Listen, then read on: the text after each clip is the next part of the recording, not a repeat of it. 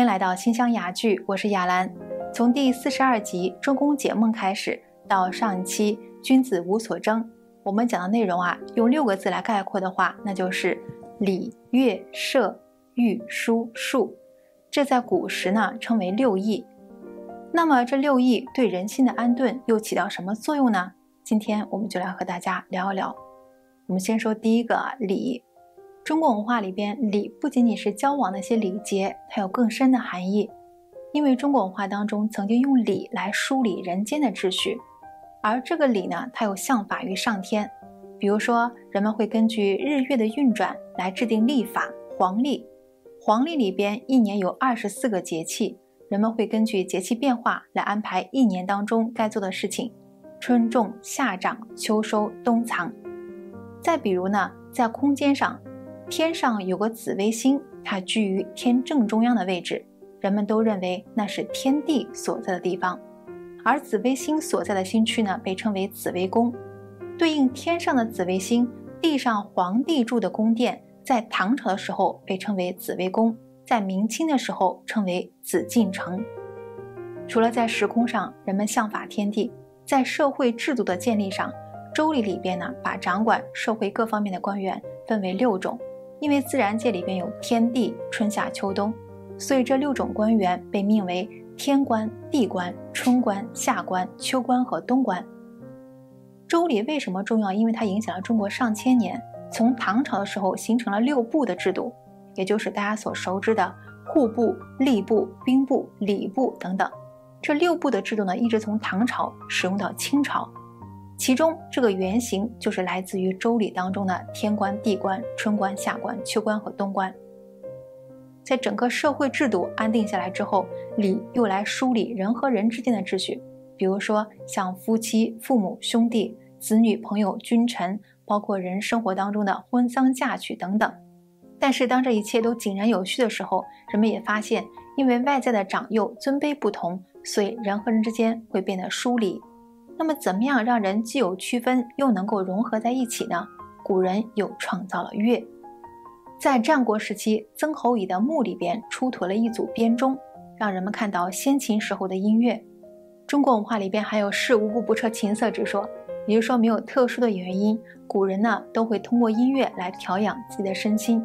为什么音乐会如此重要呢？因为人天生就会有各种情绪，比如说喜怒哀乐恐恶欲。但是哪种情绪太过，对人都会造成伤害。也就是说，太过高兴的话会伤心，太过愤怒的话会伤肝，太过思虑就会伤脾胃，太过悲伤会伤肺，太过惊恐会伤肾。而古时啊，这正体字的药和乐非常的相似，预示着其实音乐和药是相通的。中国文化里面认为说五音是对应五行的，五行对应五脏。所以，通过音乐的调节，可以让人心达到一种中正平和的境界。但是在古时候，不是所有的音乐都可以被称为乐的。音乐分为三种，叫声音乐。凡是可以发出声响的，都可以称为声。比如说像流水声、鸟鸣声，而有节奏的声被称为音。只有那些能够净化人心灵、提升人精神境界的音呢，被称为乐。这种乐也被称为是德音雅乐。为了让人的心灵不至于迷失，所以在我们这次文明之初，先祖们便创作了一些德音雅乐。从黄帝尧舜到夏商周，每个朝代会创制一支乐舞，一共是六支，合称六大舞。这黄帝编的乐舞叫云门，云门也就是天门。相传黄帝统领天下的时候，以云为图腾，所以黄帝时期的官员多以云来命名，比如说像青云氏、白云氏。